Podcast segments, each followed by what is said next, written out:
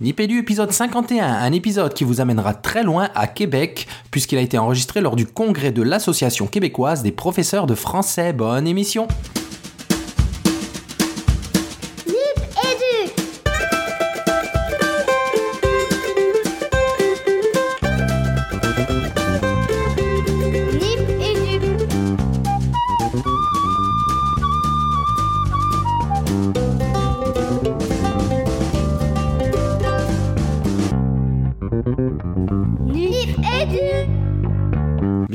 Nipédu. Nipédu, la balado-diffusion qui parle école, éducation et numérique. Euh, bah on est toujours les trois animateurs de Nipédu et aujourd'hui on enchaîne les émissions, mais on finit par la meilleure. Et je suis toujours avec Fabien Aubard. Salut Fabien. Salut Régis Forgione, salut Nicolas Duru, très content de vous retrouver pour ce troisième enregistrement de suite de la matinée. et toujours en pleine forme Nicolas ah, en pleine forme, à fond la forme, ça sent la plage pour certains, ça sent euh, les biscuits de Noël pour d'autres, c'est magnifique. Et le vin chaud.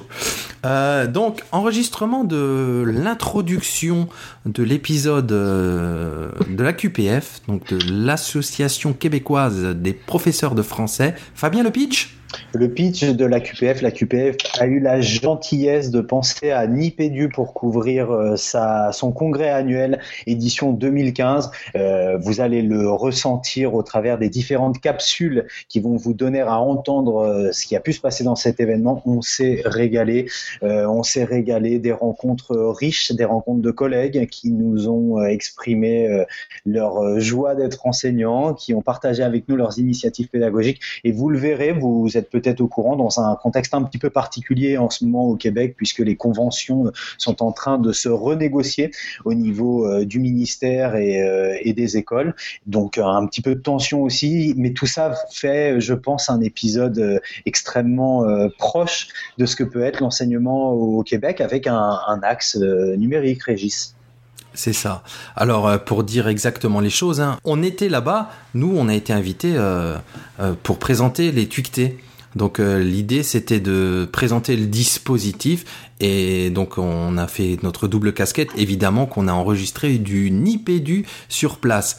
Vous ne pouvez pas louper l'occasion. ah bah c'est clair. l'occasion quand même là. C'est clair, c'est clair. On commence peut-être par euh, ou on finira par remercier. Je vais vous présenter rapidement les capsules. Alors là, vous allez être vraiment gâtés, hein, parce que vous allez voir que les copains québécois aiment euh, parler de leur dispositif. Vous avez pas moins d'une heure trente de capsules qui vont suivre. Au tabernacle. oh c'est une émission énorme. On a Eric Falardeau qu'on a eu la chance de, de, rencontrer, donc qui est chercheur et prof d'université et qui va nous parler de ses projets de recherche euh, autour de la didactique euh, du français. On a eu Monsieur Twitterature, j'ai envie de dire, Jean-Yves Fréchette, euh, qui nous a parlé de l'Institut de littérature comparée. Vous allez voir, c'est très très riche. Interview à ne pas manquer, surtout pas. Ah ouais, un incontournable. On a Audrey Miller, euh, l'éditrice de École branchée. Allez voir si vous ne connaissez pas École branchée. Enfin, si vous êtes sur Twitter et que vous êtes au fait un petit peu du numérique non plus, euh, vous ne pouvez pas la manquer. on a, alors je cite dans le désordre, hein, mais on a Marie-Hélène Marcoux, donc qui est conseillère pédagogique en français, qui va nous parler notamment d'un d'un de ses ouvrages autour de la BD, de l'utilisation de la BD au secondaire. Guillaume Poulain, qu'on a beaucoup aimé, le beau gosse de l'AQPF, euh, qui est prof de français et qui a présenté euh, une séquence pédagogique autour de, de l'étude de court métrage. Très très très intéressant. Mhm. Euh, José Larochelle, professeur de français au collégial, hein, comme ils disent. Julie Chandonnet, très connue de réseau, le, le, la moitié du duo Julie Chandonnet et Catherine Lapointe, qu'on a eu la grande chance de rencontrer en vrai. Coucou Julie. Euh, Tania Lompré, la nouvelle et ancienne pour le coup, hein, c'est ça Fabien, présidente de la QPF, donc euh, réélue euh, ben, au cours de ce congrès. Et un grand merci, on les a aussi évidemment dans Nipédu, à Cathy Boudreau et Monique Lachance. Je te laisse la parole Fabien. Ouais, bah, Catherine et Monique, mais, beaucoup Catherine, hein, c'est vrai, ont été un peu les, à l'initiative de notre venue au Québec. Donc euh, merci, merci pour la confiance qu'elles nous ont témoignée et pour leur amitié. Hein. Et puis j'ai envie d'ajouter une dernière personne qu'on entend dans la capsule, l'interview de, de Jean-Yves Fréchette, c'est Nathalie Couson qui a été extrêmement présente. Et euh, au travers Nathalie Couson, j'ai envie aussi de, de, faire un petit coucou à, à ses parents. Voilà, euh, ça c'était pour l'anecdote. J'allais finir par ça, ouais, bah oui, un énorme merci. Ils savent pourquoi, hein, là c'est pas l'endroit, mais des bisous à toute la famille. Euh, bah, j'ai envie de dire, voilà, mission accomplie pour cette introduction. Un petit mot peut-être, Nico? Ah bah, juste, euh, juste, euh, euh, j'espère que tu, tu, mettras dans le fil de l'émission quelques photos aussi de votre périple là-bas, de manière à ce que on puisse cette fois-ci avoir le son mais un peu d'image. Ah bah on va essayer de mettre quelques photos. C'est vrai qu'on en a fait des tonnes. Et là vous le voyez pas, mais Fabien a remis sa chapka avec ses beaux badges, tout ça, en mode Québec. Mm. Euh, ben voilà, j'espère que vous allez vous régaler. En tout cas, nous, on, enfin, on en a pris plein les yeux et plein les oreilles, évidemment, à Québec.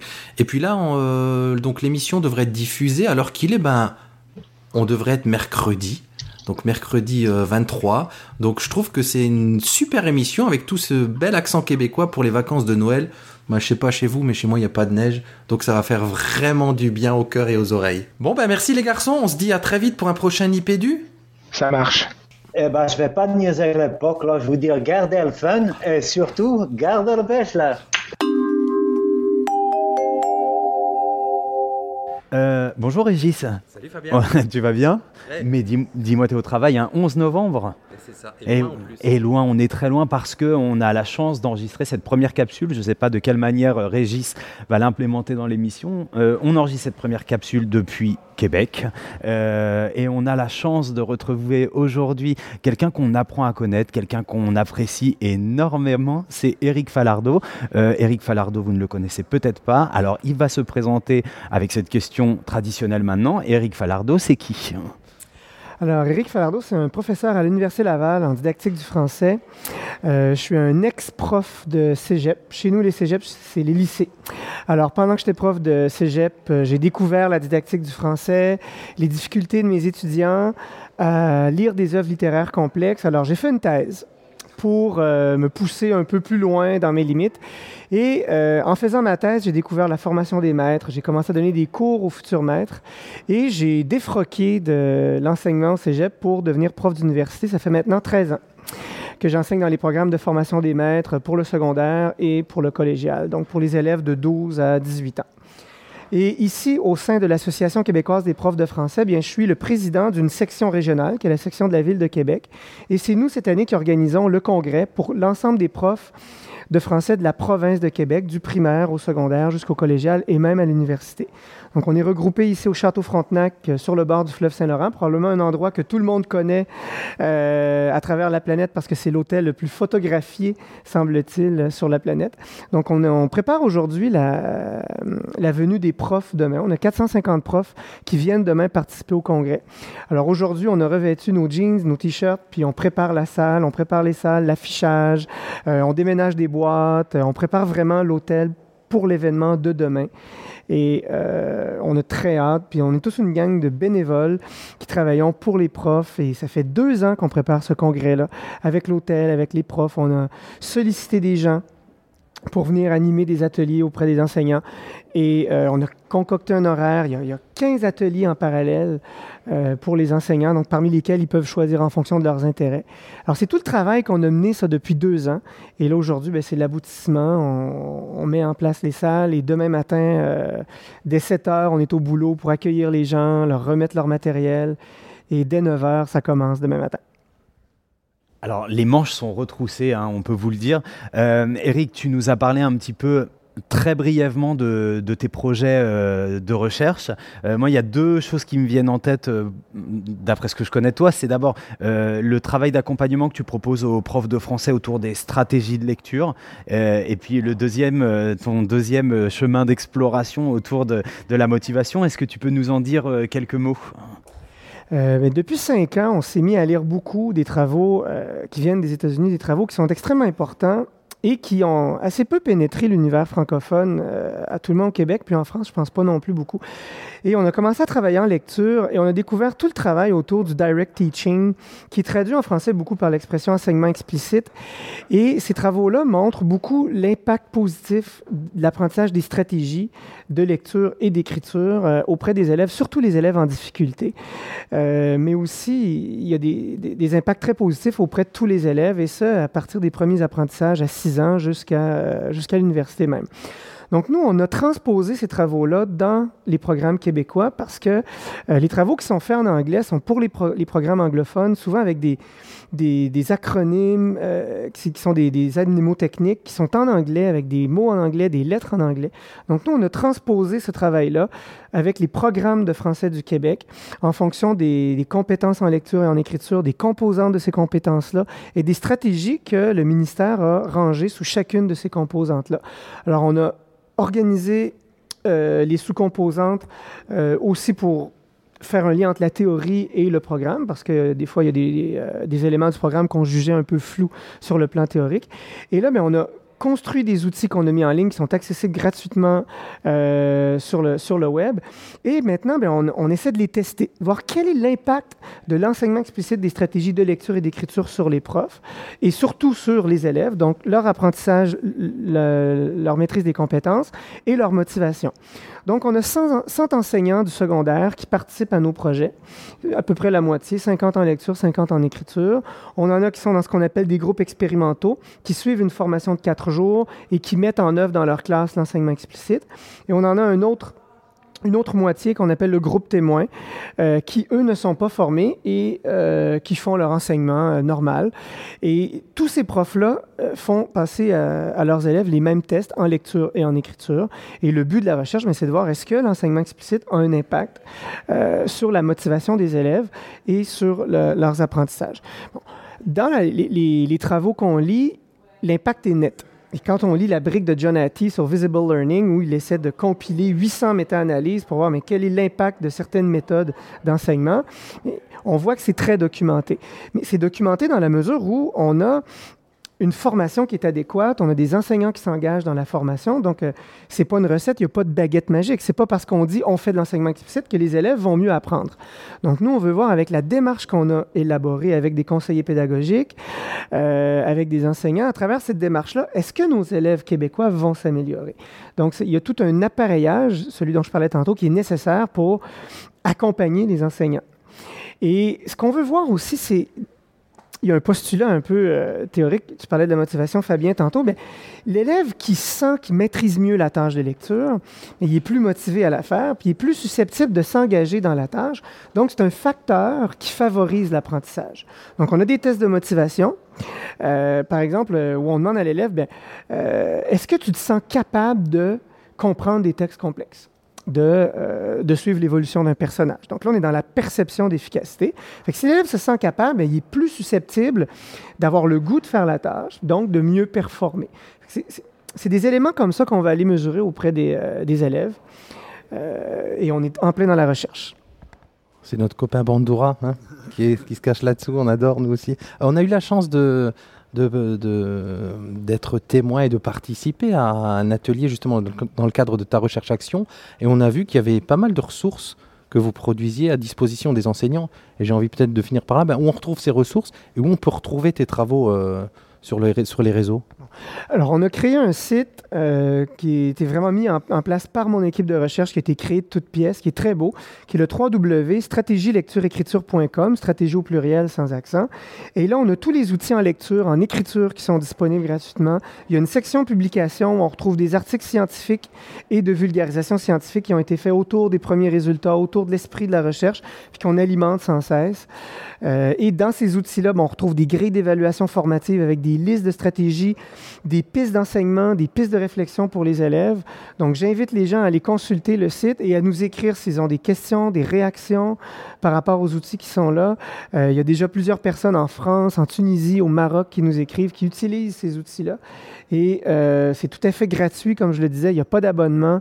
nous, on veut vraiment permettre aux enseignants, aux conseillers pédagogiques, aux formateurs d'enseignants d'utiliser ces outils-là parce qu'il y a beaucoup de boulot. Derrière ça, il y a des centaines d'heures et on veut que ça profite au plus grand nombre. C'est parfait.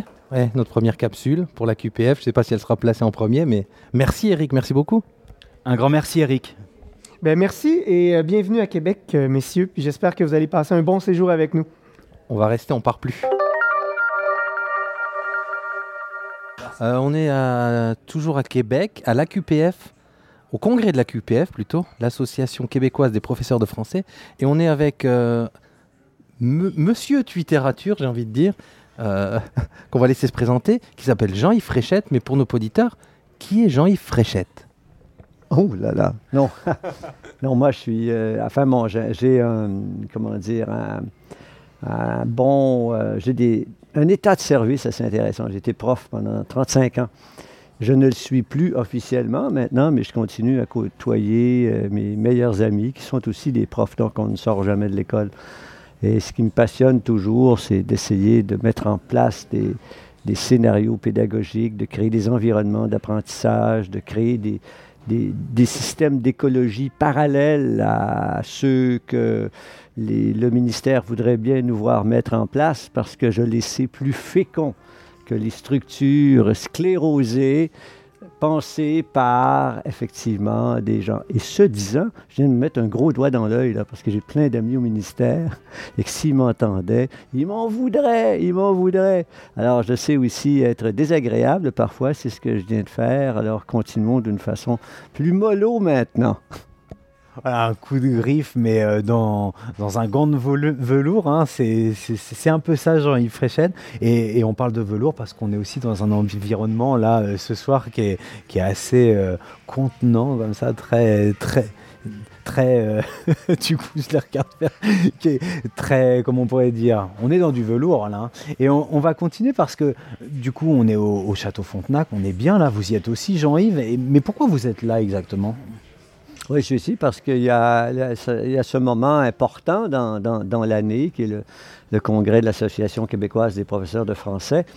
Donc, euh, c'est au fond une chance de pouvoir se retrouver euh, entre collègues et d'échanger à, titre très personnel, de, euh, de, comment dire, de partager nos trouvailles pédagogiques donc de l'année qui vient de s'écouler et de, bien évidemment aussi de recevoir des gens qui viennent d'ailleurs, comme, vous, hein, et qui viennent euh, faire part de leurs trouvailles, de leurs, euh, euh, des, comment dire, des, des, des, prises, mais aussi des itinéraires qui suivent pour permettre à nos étudiants d'être, de mieux maîtriser cette langue qui évolue si rapidement et qui est tellement contestée par tout l'appareillage technologique de maintenant que les gens voient difficilement comment, à l'ère de Twitter, à l'ère des médias sociaux, à l'ère de, des iPhones, etc., les enseignants euh, français pourraient laisser tomber, je sais pas moi, la, grammaire euh, Grévis ou Galichet ou de Beauvais, etc.,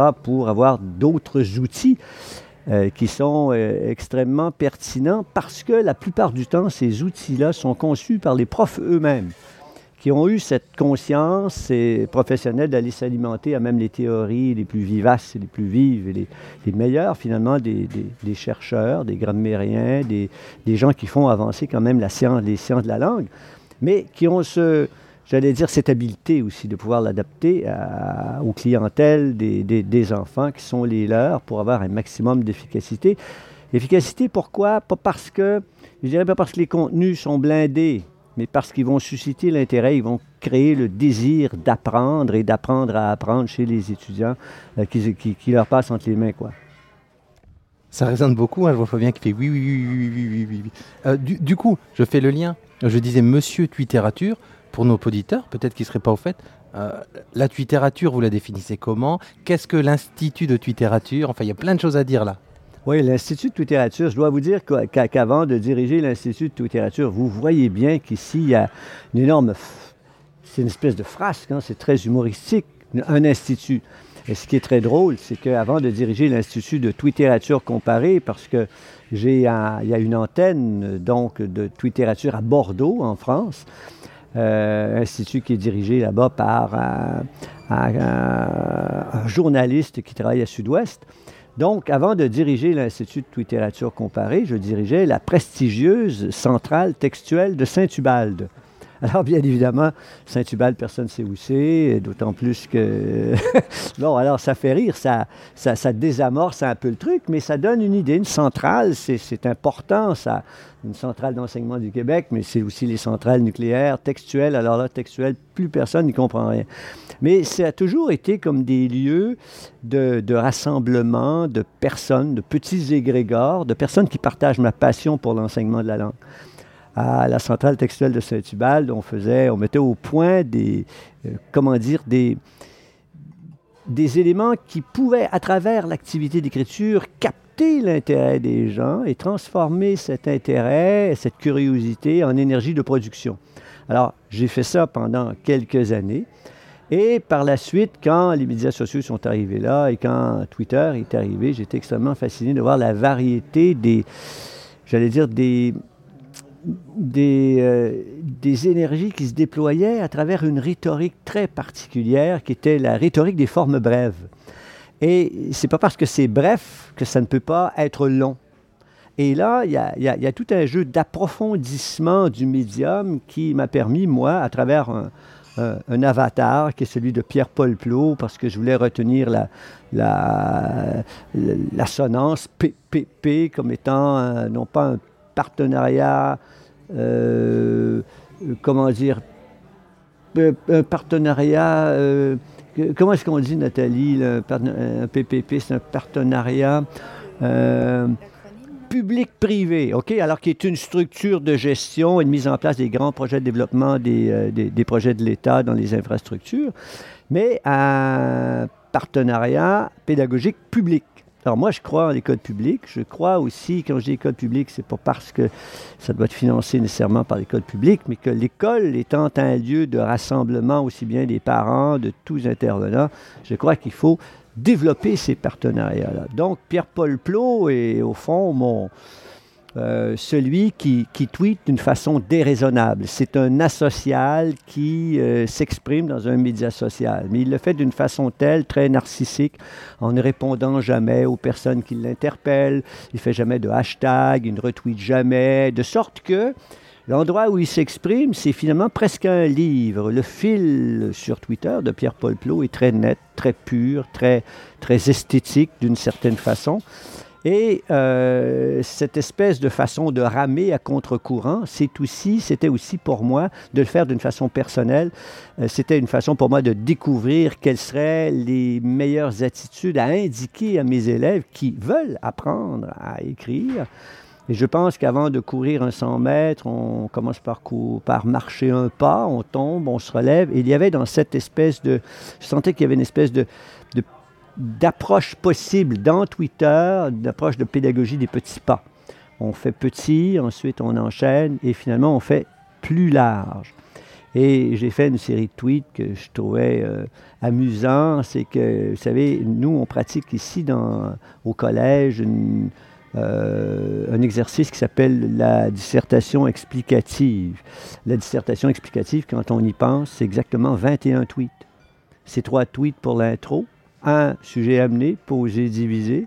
C'est cinq, euh, cinq tweets par paragraphe, donc thèse, antithèse, synthèse. On est rendu à 18 tweets. On en rajoute trois autres pour faire la conclusion. On résume, on rassemble et puis on, on ouvre. Alors, en 21 tweets, on peut apprendre la structure d'un texte complexe. Et ça, moi, je trouvais que sur le plan des apprentissages, euh, des apprentissages qui structurent les individus dans leur pensée au niveau de l'organisation des idées, et puis, euh, bon, alors faire euh, maîtriser très bien cette structure en trois temps, thèse, antithèse, synthèse, qui est une espèce de, truc un peu universel. Mais on le retrouve partout. C'est les trois couleurs primaires, c'est avant, pendant, après, c'est c'est bon, c'est hier, aujourd'hui, demain. Bon, alors, c'est ce que l'école veut faire. On veut montrer aux, élèves à, organiser une espèce de magma très confus en une suite logique qui permette par la dialectique, justement, d'arriver à une conclusion. Alors, la littérature peut faire ça assez étrangement. Moi, je dis en un mot waouh, mais je sais que Fabien saura le dire mieux que moi.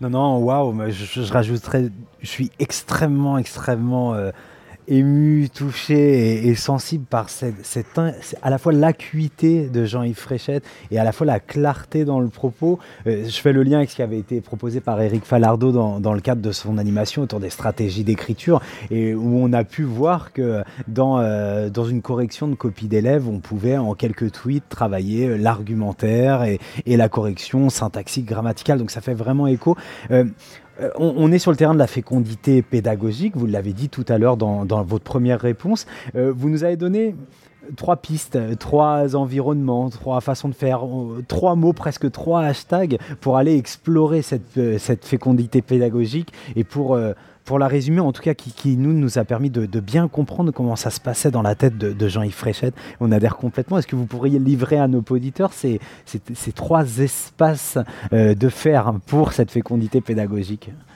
Mais je en fait, c'est ces trois mots qui, euh, qui font image mais que je partage à travers les, euh, les pratiques de collègues qui, qui, travaillent comme, un, peu comme nous, là, comme vous en fait, comme Nathalie qui est là, comme d'autres c'est euh, des mots qui appartiennent à cette nouvelle, qui, sont nés presque en même temps, euh, avec une nouvelle sensibilité qui est la sensibilité numérique, qui est en train de se mettre en place, qui nous travaille de l'intérieur, à notre insu, souvent, mais qui fait qu'on a des comportements euh, qui ne sont plus les mêmes que ceux qu'on avait il y a 20 ans.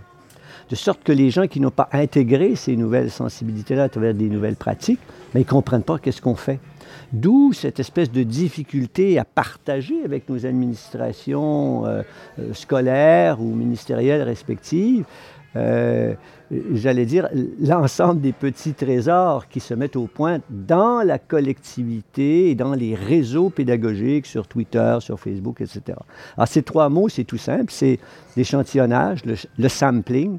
Alors, on voit aujourd'hui qu'une très grande de la musique contemporaine est fait par échantillonnage. Le rap n'existerait pas s'il n'y avait pas d'échantillonnage. Même des musiciens très sérieux s'y mettent. Alors, on va, on, va puiser des fragments qu'on va par la suite hybrider. C'est-à-dire que l'hybridation est une façon de, à la fois de, de décanailler ce qui était classique pour le remettre dans une nouvelle forme beaucoup plus, euh, dire plus actuelle, plus, un peu plus grincheuse, parfois plus, euh, euh, plus, plus matérielle. Enfin, parfois, il y a des musiques qui sonnent le métal, des musiques, des musiques qui sonnent le téflon, mais ça sonne jamais comme les cordes, un peu de Bach où on avait des instruments anciens, etc. Non, il y a autre chose. Alors, par l'oreille, ça fait autre chose. Et il y a la transgression. La transgression, il me semble-t-il, c'est le moteur premier qui permet de trouver cette énergie qui part l'échantillonnage, qui part le goût de s'appuyer sur des recherches, et ça n'exclut pas l'histoire, hein, c'est pas ça que je, au contraire, et qui va permettre de les hybrider, de les amener plus loin. La transgression, c'est cette force de désobéir d'une façon intelligente. Et ça, je pense qu'il y a là un, un moteur de créativité et les grands créateurs vont transgresser les esthétiques qui les ont précédés pour les amener ailleurs. On peut faire ça à l'école.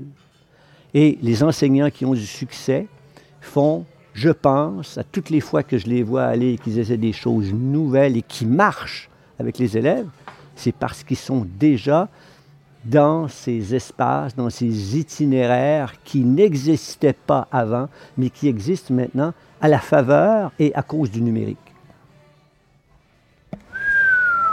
Euh, euh, je pense que ça va parler à énormément de nos auditeurs, notamment enseignants et à la communauté Twictonaute évidemment.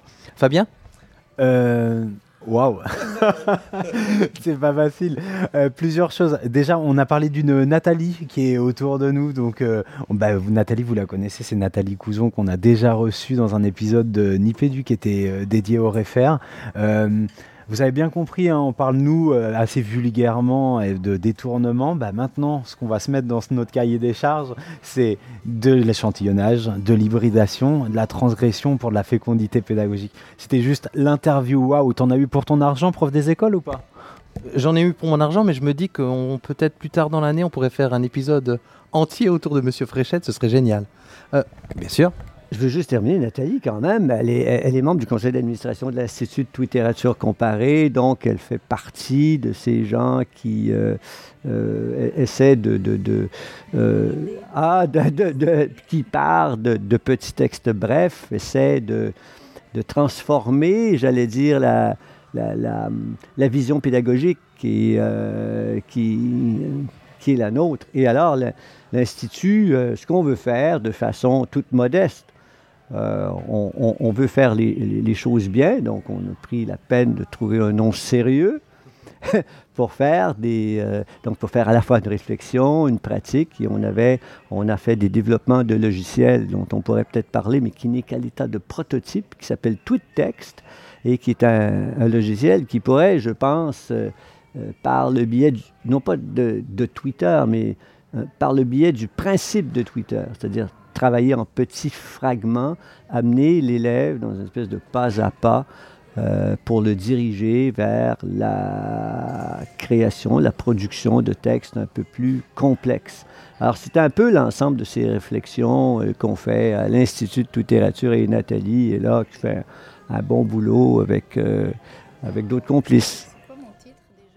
Alors, moi j'ai envie de dire, avant, avant de vous retrouver dans un épisode complet autour de la littérature comparée, on va demander euh, où est-ce qu'on peut retrouver euh, Jean-Yves Fréchette et son avatar, euh, enfin son, avatar, voilà, PPP, et, quelques références autour de la littérature comparée, mais vraiment, j'ai envie qu'on vous retrouve, peut-être avec, avec l'ensemble de l'équipe, autour d'un épisode sur la littérature comparée qui nous a beaucoup parlé et impressionné. Où on peut vous retrouver donc sur les réseaux? C'est ici euh, donc euh, arrobas Pierre-Paul Plot euh, et, aussi arrobas JY Frochette. Voilà. Alors Pierre-Paul Plot est un.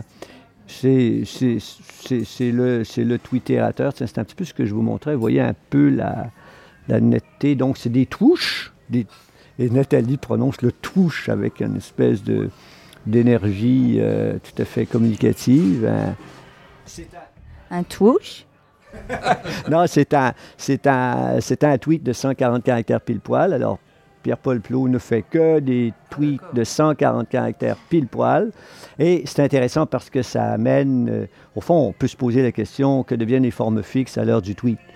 Euh, bon, alors ça pourrait être n'importe quoi, mais non, moi je pense qu'il y a dans le, dans, dans le tweet une espèce de nouvelle structure contraignante qui fait que euh, ça nous amène un peu plus loin que l'idée première qu'on pouvait avoir à propos d'une émotion, d'un sentiment. Alors Pierre-Paul s'exprime comme un poète, alors il y a tout l'arsenal euh, euh, du, travail sur la langue comme matériau, mais aussi cette prospection intérieure, donc à travers ses propres fantasmes.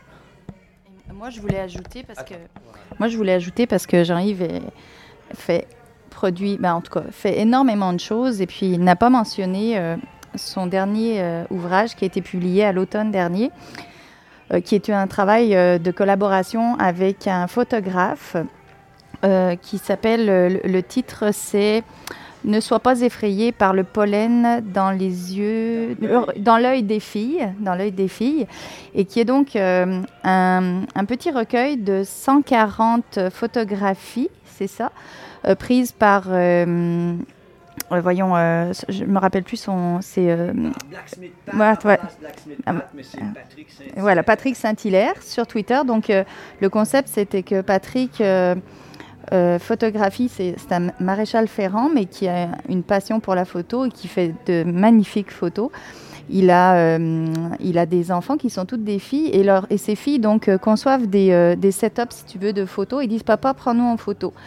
Euh, et quand Jean-Yves et donc euh, Patrick publiaient ces photos-là sur euh, son fil Twitter, et quand Jean-Yves a, vu ces photos-là, il a dit Mon Dieu, c'est magnifique, faut en faire un livre. Donc il, a, il a choisi avec Patrick 140 clichés et il a écrit donc les tweets avec chacune des photos.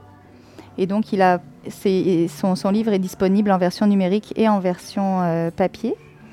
Il a été lancé euh, à la, ben, au musée de la civilisation à l'automne dernier. Non, euh, c'était au printemps dernier, c'est ça, hein, Jean-Yves? Au printemps dernier. Et si euh, j'ai pas pu vous le montrer l'autre jour quand vous étiez à la maison, mais si vous avez l'occasion, peut-être Jean-Yves, il en a encore quelques exemplaires à vous dédicacer. c'est ça, mais c'est vraiment quelque chose de magnifique. Mm. Alors, on, a, on a la chance de voir quelques extraits en direct là. Euh, on mettra tout ça dans les notes de l'émission, bien sûr. Fabien, pour conclure peut-être? Euh, pour conclure, un grand merci euh, à Jean-Yves Fréchette pour ces moments partagés qui sont euh, extrêmement stimulants, extrêmement vivifiants, extrêmement inspirants. Et là, en ayant les images du livre de Jean-Yves et, de son, son acolyte photographe, je me dis que très inspirant pour un, pour un projet de classe notamment.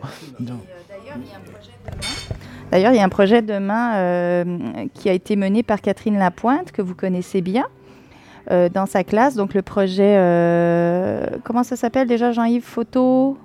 Tweet photo, je ne sais plus. Tout... En tout cas, c'est un, un, un, projet euh, comme ça, donc avec des photos, des publications de tweets des élèves, et elle euh, présente un atelier demain euh, à la QPF, donc aux enseignants de français, à ce sujet. Donc, comment intégrer encore des différents médias dans la classe de français de façon détournée, transgressée, hybridée, comme l'a dit tantôt Jean-Yves? Merci Jean-Yves, merci Nathalie. Merci à tous les deux. J'avais il y a quelques instants un magazine mythique entre les mains que je vais m'empresser d'acheter sur place parce que ça va le rendre doublement mythique. C'est École branchée. Et derrière École branchée, il y a Audrey Miller. Mais pour nos auditeurs qui ne sauraient pas qui est Audrey Miller, impardonnable, mais c'est qui Audrey Miller? Euh, bonjour, je suis donc l'éditrice de l'école branchée, euh, le site web et aussi le magazine. Alors, est-ce que tu peux nous en dire plus sur euh, l'intention de cette publication, son contenu? Euh, Tu vas nous, vanter un petit peu ses mérites. Bien sûr. Donc, euh, le magazine existe depuis 18 ans. Ben, déjà, c'est quand même assez long, je dirais, surtout au niveau des technologies. Il s'adresse aux enseignants. Et justement, l'objectif, c'est de leur fournir des ressources, des idées, de la formation sur tout ce qui est technologie, intégration dans la classe. Et euh, donc, c'est un magazine qui paraît maintenant trois fois par année. Avant, il était annuel. Et bien sûr, il y a son site web qui est quotidien pendant l'année scolaire, sur lequel on publie beaucoup de nouvelles, euh, qui est pas mal la source d'information de beaucoup d'enseignants. Euh, étonnamment, il est encore publié sur papier malgré qu'on parle beaucoup de numérique. Et c'est quelque chose que je veux garder parce que je vais justement rejoindre avec ça beaucoup d'enseignants qui sont peu familiers avec la technologie, qui s'initient euh, lentement à ça. Et souvent, le papier va être un premier contact un peu plus facile. Euh, par contre, il est aussi disponible en PDF euh, numérique pour ceux qui, qui, sont passés vraiment à cette ère-là. Et même une version pour ceux qui voudraient les deux. Mais on se fait souvent dire justement que la version papier est encore très importante. Les gens peuvent prendre des notes dedans, se l'approprier physiquement aussi. Puis parfois, bon, j'aime bien dire que c'est le papier au service du numérique pour moi, c'est une façon d'un peu aller chercher, euh, bon, dans tout l'univers numérique, les choses passent si vite. On voit passer quelque chose sur Twitter, la journée d'après, on se souvient plus c'est qui qui en a parlé, c'était quoi. Donc, euh, le papier permet un peu d'aller figer dans le temps, si on veut, toutes ces choses-là qu'on peut euh, découvrir. voilà, c'est un peu la mission. Hein. Alors, juste une question comme ça, on va dévier un petit peu du cadre qu'on t'a proposé tout à l'heure. On peut, on peut se procurer la version papier même quand on n'est pas au Québec? Euh, oui, c'est tout nouveau. Donc, au départ, euh, on ne pouvait pas. Maintenant, on peut. Par contre, on a les contraintes de Post Canada qui fait que l'expédition est extrêmement chère. Mais si quelqu'un est vraiment intéressé, oui, il est possible de faire. On peut peut-être faire de la contrebande d'école branchée pour notre voyage, Fabien. Qu'est-ce que tu en penses? C'est une excellente idée. Euh, ta présence ici sur le congrès de la QPF, Audrey, tu peux nous en dire plus? Avec plaisir. Donc, euh, premièrement, ben, j'ai été approchée justement euh, par la QPF pour euh, participer au volet technologique parce que de plus en plus, à l'intérieur même des associations disciplinaires, on veut intégrer beaucoup la technologie. Donc, ils connaissaient mon penchant pour le numérique. Donc, j'aurai le bonheur d'animer un atelier sur l'intégration du tableau interactif demain en français. Euh, j'ai aussi participé euh, via l'école branchée, évidemment, à faire venir euh, nos chers Fabrice et Régis. Fabien et Régis, mais ça, j'ai, j'ai mis Fabrice, Fabien et Régis en un seul mot. Donc, Fabien et Régis, désolé. parmi nous, on est vraiment très content de vous avoir. Et voilà. Puis en même temps, ben, un petit kiosque ici pour rencontrer les gens et faire connaître le magazine. Moi, ce que j'ai envie d'en savoir un petit peu plus, ton activité, elle, tourne entièrement autour d'écoles branchées, toi à titre personnel? Euh, c'est un peu compliqué en fait. Donc, euh, depuis 2012, j'ai, je travaille à mon compte comme consultante en éducation. Donc, euh, principalement de la formation dans les écoles au niveau des technologies pour les enseignants. Mais euh, mon objectif à, moyen terme, si on veut, c'est de faire de l'école branchée mon activité exclusive parce que ça demande beaucoup d'énergie, il y a beaucoup de potentiel, mais ça prend beaucoup de temps. Alors, euh, éventuellement, ce sera exclusif. Pour l'instant, bah, c'est beaucoup de, beaucoup de mandats euh, différents en tant que consultante. Alors, si on veut retrouver, si on veut s'abonner, si on veut avoir le magazine, si on veut retrouver les articles en ligne, si on veut te retrouver toi sur les réseaux, qu'est-ce qu'on doit faire? Euh, plusieurs façons, mais le point, d'entrée, je dirais, c'est le site web écolebranchée.com. Euh, vous allez retrouver dans la boutique les possibilités d'abonnement. Euh, vous allez pouvoir vous abonner à la, page Facebook, à la page au fil Twitter. Vous allez pouvoir également vous abonner à l'infolettre qu'on envoie une fois par semaine par courriel, qui fait un résumé des nouveautés du site web et on vous annonce aussi l'apparition des numéros du magazine. Donc, pour ne rien manquer, là, je dirais que c'est la porte d'entrée. Le site écolebranchée.com. Super. T'as entendu Fabien Infolettre. On dit pas newsletter ici, je m'en excuse. On nous a repris ce matin parce qu'on cumule les impairs culturels et lexicaux. D'ailleurs, euh, on s'en excuse encore une fois hein, auprès de, des participants au congrès. Euh, oui, je sais que c'est infolettre, mais c'est beaucoup plus lettre d'information. Ça fonctionne aussi, Régis. Eh bien, une autre question. Pour moi, tout est dit. Je suis vraiment ravi, honoré enchanté de rencontrer euh, Audrey Miller et d'autres ici. Euh, ému, je dirais, aussi loin de chez nous. J'aurais jamais pensé me retrouver ici. Donc merci beaucoup parce qu'on te le doit aussi. Hein. Et merci à vous et bienvenue. Bonjour Régis. Salut Fabien. Tu vas bien? Très bien et toi? Ah mais moi, tu sais, comme d'habitude, j'ai la pêche et je suis à fond. Et j'ai encore plus la pêche parce que je suis assis à côté de quelqu'un, bah, on va le dire, hein, que nous, on apprécie énormément, avec qui on a beaucoup échangé ces six derniers mois. C'est Cathy, mais on va pas vous en dire plus et on va la laisser se présenter. Alors, Cathy Boudreau, c'est qui? Alors, bonjour les gars. Moi, je suis très heureuse d'être avec vous aussi aujourd'hui. Alors, euh, ben, mon nom c'est Cathy Boudreau. Je suis conseillère pédagogique euh, en français pour les enseignants de français du secondaire au Québec, mais je suis aussi coordonnatrice du congrès de la QPF 2015, alors congrès qui se déroule en ce moment. Alors on est au... Hier c'était le pré-congrès, on est à la première demi-journée du congrès. Peut-être nous dire quelques mots sur l'organisation extraordinaire, sur les lieux. Enfin il y a beaucoup de choses à dire là.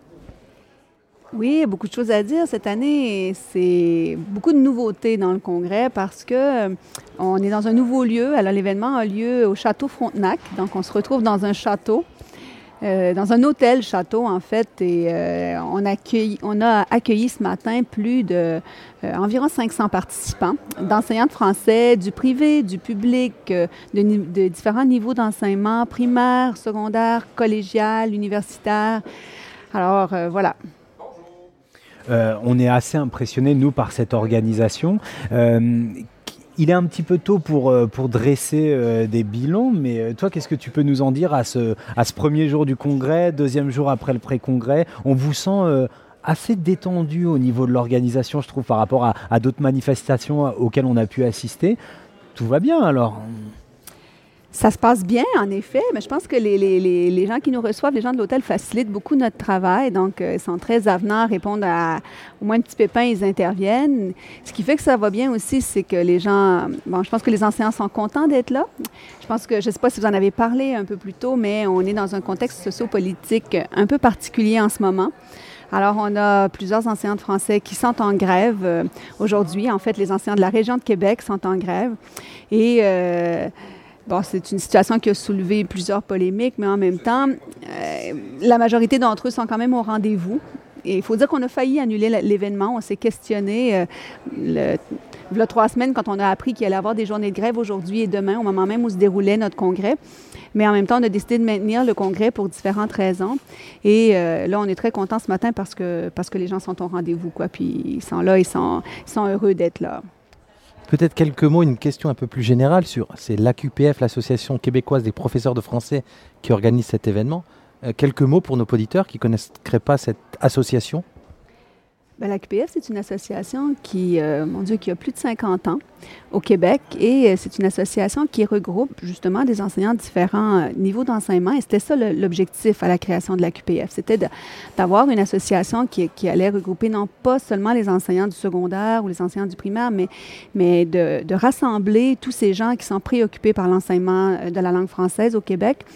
Donc, c'est ce que fait la QPF, c'est de défendre l'enseignement de la langue française et les enseignants qui enseignent qui enseignent le français.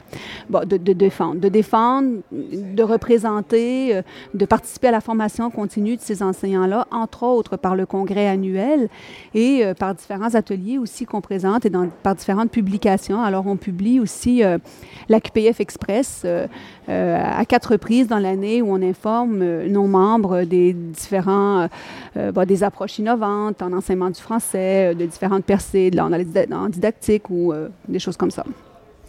Alors, sur cette euh, question de la défense du français, moi, j'inviterais tout un chacun de venir vivre l'expérience à QPF et le rapport que, que nos amis québécois entretiennent avec la langue. Là, je regarde Régis, on apprend beaucoup depuis deux jours, on a commis pas mal d'imperculturels et on voit comment nous, en France, on est bien installés hein, au fond de notre langue et on a tendance à, à, la négliger un petit peu. Ici, je vous assure que le rapport à la langue, il y a quelque chose de, de très il y a un engagement fort et, on vit cette langue et on l'enseigne et on la défend effectivement d'une façon qui est complètement admirable.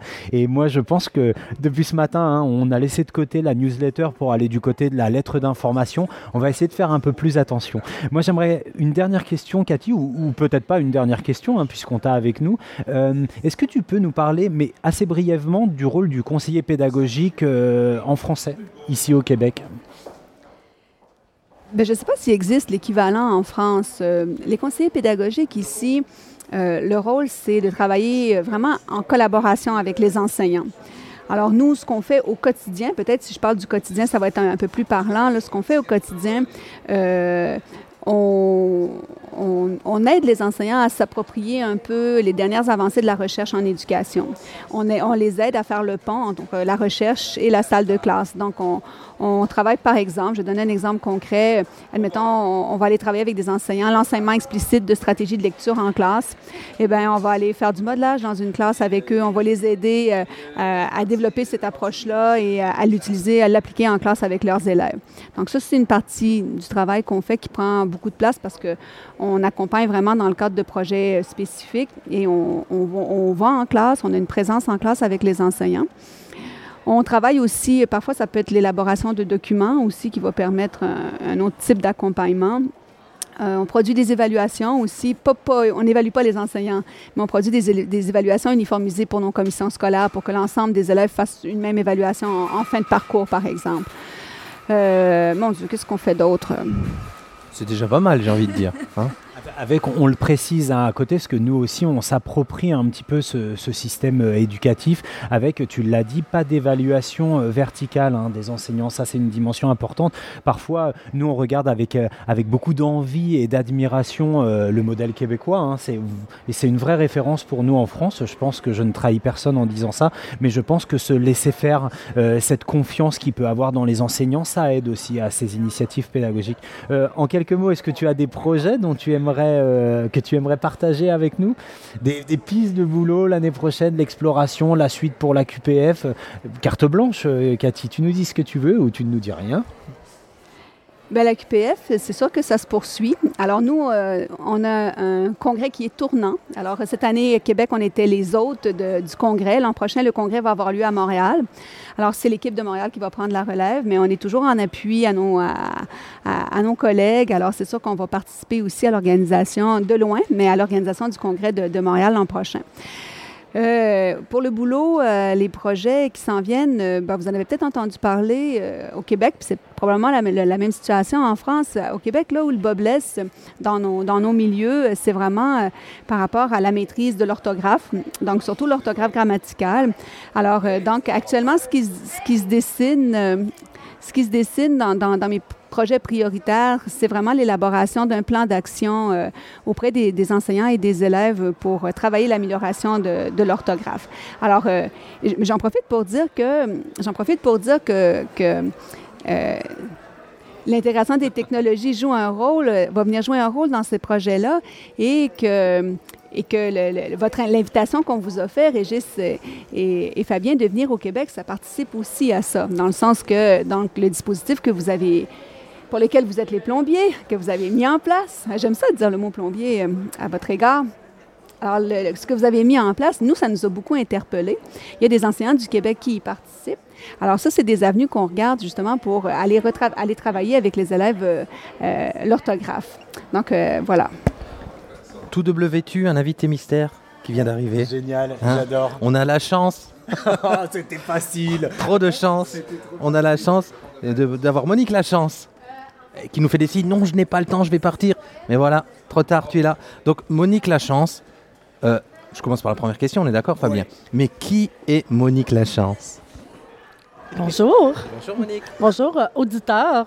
Alors Monique Lachance est une conseillère pédagogique de français au secondaire au Québec qui travaille euh, beaucoup avec le numérique et qui, qui essaie d'intégrer le numérique dans la pédagogie. C'est drôle de la voir timide là, j'y crois pas. J'adore, j'adore la mettre dans cette situation-là. Euh, en fait, si vous êtes de fidèles auditeurs ou auditeurs de Nipédu, vous connaissez Monique Lachance, on vous en a déjà parlé dans une émission, une, émission qui a été euh, consacrée au projet euh, Refer. donc, j'ai envie de faire le lien avec ce que tu viens de dire. Comment tu t'y prends pour faciliter l'intégration des solutions numériques dans le contexte d'enseignement du français ici au Québec?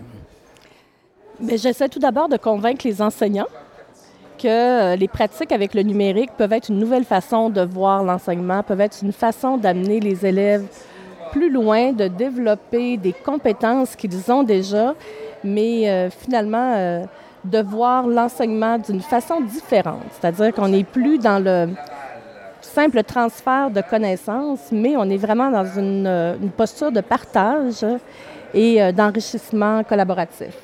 Donc c'est comme ça que je le présente aux enseignants en essayant de leur faire comprendre comment c'est enrichissant pour des élèves de travailler en collaboration et c'est ce que permet le numérique. Moi, j'ai peut-être une question pragmatique euh, qui m'a qui a émergé en venant, ici, c'est que nous, on, vous connaît, on connaît l'étude classe du Québec, on vous connaît vous via les réseaux, et j'avais l'impression que ce côté numérique était extrêmement développé, et un petit peu en tournant et en discutant, en voyant quelques ateliers, il y a aussi, comme chez nous, des endroits où il n'y a pas encore de connexion, où il n'y a pas encore de matériel, où je me trompe. À ma connaissance, il n'y a pas beaucoup d'endroits où il n'y a pas de connexion Internet. C'est sûr que euh, ce n'est pas toujours la même qualité de connexion ou d'Internet, mais à peu près dans toutes les classes du Québec, on a intégré les tableaux blancs euh, interactifs. Ça a été une mesure du gouvernement il y a quelques années. Donc, toutes les classes maintenant sont dotées minimalement d'un TBI. Et maintenant, de plus en plus aussi, on essaie de faire en sorte que les élèves aient un ordinateur personnel dans chaque classe. Donc, ce qui facilite beaucoup, beaucoup. Euh, et on a beaucoup critiqué l'intégration des TBI lorsque c'est arrivé parce que les enseignants disaient, ben ça fait pas appel à un besoin qu'on avait nécessairement. Ça nous est imposé. On ne sait pas comment fonctionne l'outil. Euh, les formations arrivent beaucoup trop tard. C'est dans notre classe, on aurait eu d'autres besoins. Mais ça a quand même eu l'avantage que les enseignants se sont un peu euh, familiarisés avec Internet et avec le numérique. Si ça a eu un avantage, c'est bien celui-là, et non celui de rendre l'enseignement interactif parce que le tableau lui-même, on sait très bien qu'il ne l'est pas. Monique Lachance, c'est un personnage indispensable. Euh, elle est indispensable par son engagement, par la conviction. C'est une boulimique de le travail, elle ne vous le dira pas. Elle est euh, multi-projet, multi-plateforme. Et je pense que c'est l'occasion, Régis, tu ne diras pas le contraire, de lui poser quelques questions et d'apporter des informations sur euh, l'édition 2016 du Refer. Est-ce que tu veux bien nous en parler? Qu'est-ce que vous voulez savoir, les gars? Bah, Pour nos auditeurs, déjà, le Refer, écoutez l'épisode, il l'a dit, mais c'est le rendez-vous des écoles francophones en réseau. Et donc c'est un rendez-vous qui a lieu chaque année. Et pour l'édition 2016, qu'est-ce qui se prépare? Il y a plein de choses, on peut encore s'inscrire à des, ateliers.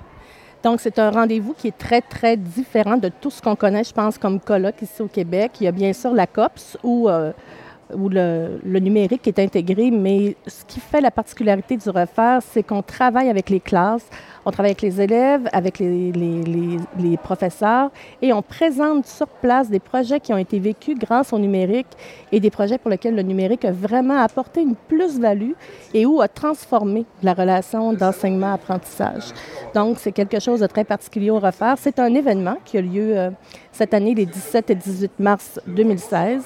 On travaille en collaboration étroite avec la France. Le Canopé national est un de nos grands partenaires.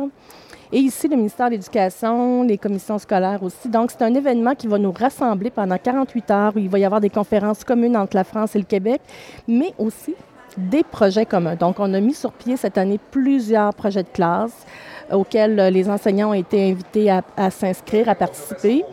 On a un concours de littérature. Il y a plusieurs milliers d'élèves qui participent depuis déjà quelques années à ce concours-là. Et cette année, une nouveauté, un concours de vulgarisation. Je sais que vous, les Français, vous n'aimez pas ce terme, mais oui? Moi aussi. Donc, de vulgarisation scientifique.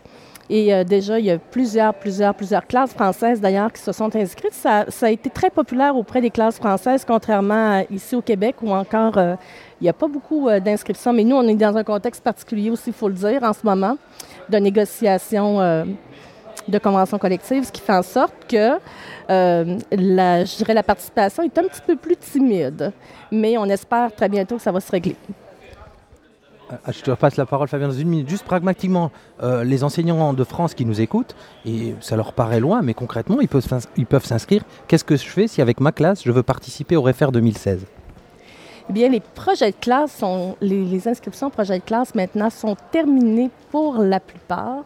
Euh, les inscriptions prenaient fin le 16 novembre. Déjà, le jumelage est terminé. Par contre, il reste, encore les concours. Le concours de vulgarisation scientifique, on a jusqu'au début décembre pour s'inscrire.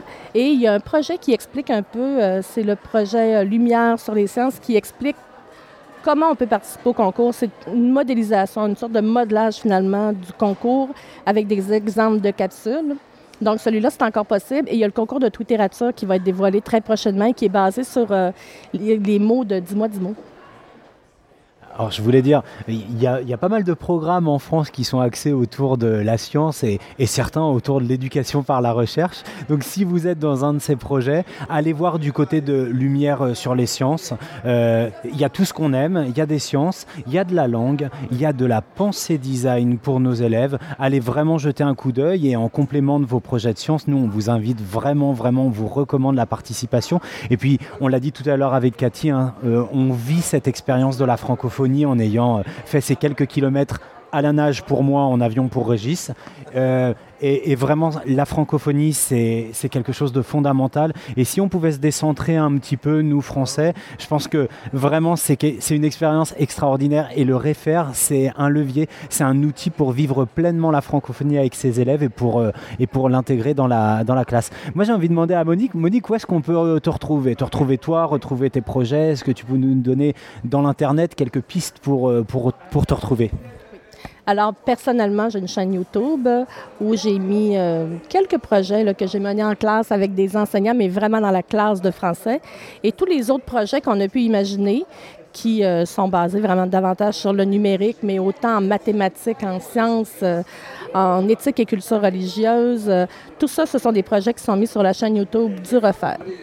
Donc, c'est pas mal les principaux endroits où où vous pouvez retrouver ce qu'on fait. Et sur Twitter, ben, c'est Lac Monique. Alors, euh, et je suis euh, tous les enseignants, tout ce que les enseignants font et les classes, ça m'intéresse beaucoup. Donc, euh, je les suis également. Un énorme merci à Monique. Monique, c'est notre copine pour de vrai. Des becs, c'est ça qu'on dit? Alors c'est toujours le premier jour du congrès de la QPF qui fait suite au pré-congrès. On est toujours le jeudi 12 novembre, j'ai toujours un doute sur euh, les dates. Et là on a une des euh, figures de proue, j'ai envie de dire, de ce, congrès. C'est Marie-Hélène Marcoux. Mais Marie-Hélène, elle va se présenter, elle le fera beaucoup mieux que nous. Alors Marie-Hélène Marcoux, c'est qui? Bonjour, euh, Marie-Hélène Marcoux est conseillère pédagogique en français. Après avoir fait un parcours un peu atypique, euh, j'ai enseigné au primaire, au secondaire, au collégial.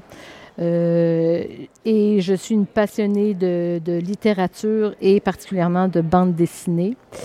Et je suis aussi euh, bénévole de premier plan pour la QPF puisque je suis vice-présidente à la pédagogie depuis cinq ans. Alors j'ai encore un an comme vice-présidente. Mon mandat va se terminer l'an prochain, donc c'est mon cinquième congrès à titre de vice-présidente de la QPF. Vice-présidente à la pédagogie? Ça sonne bien, ça. Ça, sonne très, très joliment. Qu'est-ce que c'est exactement? Alors, la vice-présidente ou le vice-président de la pédagogie va s'intéresser à tous les dossiers euh, pédagogiques euh, auxquels l'association est liée. C'est-à-dire que c'est cette personne-là qui va prendre, qui va essayer de creuser des dossiers et proposer une ligne directrice que l'association peut défendre. Euh, c'est un petit peu le chien de garde de, ce qui se fait en enseignement du français euh, au Québec. Euh, bien entendu, je suis appuyée du conseil d'administration et des trois conseils de section. On réfléchit ensemble, mais disons que c'est moi qui, qui se préoccupe de ces questions-là. Je coordonne aussi un prix littéraire qui s'appelle le prix AQPF ANEL, le prix des enseignants. L'ANEL, c'est l'Association nationale des éditeurs de livres. Donc, on a une, une entente avec eux depuis sept ans et on souhaite que les œuvres québécoises se rendent dans les classes avec les enfants et les enseignants. Et on a cinq catégories euh, d'œuvres et chaque année, on donne un prix euh, pour ces cinq catégories-là. Et d'ailleurs, la soirée de remise des prix est ce soir. Vous êtes invités à participer et on récompense un, auteur et son éditeur dans la catégorie album 5-8 ans, roman 9-12 ans, roman 13 ans et plus, recueil de nouvelles et recueil de poésie. Donc ça, c'est aussi un, dossier important pour euh, la vice-présidente à la pédagogie. Et euh, je dirais aussi le conseil d'orientation annuel. C'est un moment fort dans notre euh, association. C'est une journée complète où on se donne un ordre du jour, où on va vraiment discuter en profondeur de dossiers et auquel tous les membres de l'association sont conviés. Euh, et on fait, une, euh, on fait une tournante dans le lieu parce que le Québec est grand. Donc, euh, généralement, c'est Québec, Montréal ou Centre du Québec. Et on prend un samedi de notre temps bénévole pour discuter de ces questions-là. Et ces, ces décisions-là guident notre action pour l'année qui suit. Vous parliez de ligne directrice pédagogique, ça m'a fait penser à la ligne de, autour de ce congrès entre l'encre ANCRE et la déferlante. On n'a pas encore posé cette question. Peut-être quelques mots sur ce le thème de cette année Je résumerai en disant l'encre, c'est euh, le, port d'attache, c'est ce qui nous tient euh, en place, ce qui nous donne des racines, malgré que c'est l'encre dans l'eau. Et la déferlante, c'est comment avoir des ailes, comment pouvoir se, se positionner aussi dans ce, monde qui bouge, qui, se, qui, est en changement constant. Et on a voulu, euh, bien évidemment, aussi faire un petit clin d'œil à la région parce que nous sommes au Château Frontenac euh, face au fleuve. On le, domine et euh, nous avons d'ailleurs à cet effet un très beau texte de cadrage qui circule un petit peu partout dans l'hôtel avec une citation de Gilles Vigneault aussi, qui est un de nos piliers au Québec. Alors le fleuve, hein, bien sûr, c'est le majestueux fleuve Saint-Laurent qui, euh, coule là au pied du château. Euh, l'encre, ça pourrait être encore, euh, si tu n'avais pas précisé l'orthographe, l'encre ENCRE, l'encre du livre. Et justement, j'ai dans mes mains un, très très bel objet, en tout cas moi en tant que pédagogue qui me donne envie. Est-ce que tu peux nous en dire plus, Marie-Hélène? Bien sûr. Alors, c'est euh, mon, ouvrage qui vient de sortir, qui est encore tout chaud. Ça fait quelques jours seulement que, j'ai pu le prendre dans mes mains. Euh, c'est le résultat de trois années de travail, de recherche, de, collaboration aussi. Et euh, l'ouvrage s'appelle La BD au secondaire, tout simplement. Comment faire en sorte de favoriser l'utilisation de la BD en classe de français au secondaire? Comment guider, outiller les enseignants pour ne pas qu'ils voient ça comme un fardeau et, un surplus? Donc, j'ai voulu proposer un ouvrage pratique qui, euh, qui fait le tour du langage graphique qu'on doit un peu connaître pour, euh, pour guider nos élèves et aussi une assise théorique qui est la lecture collaborative.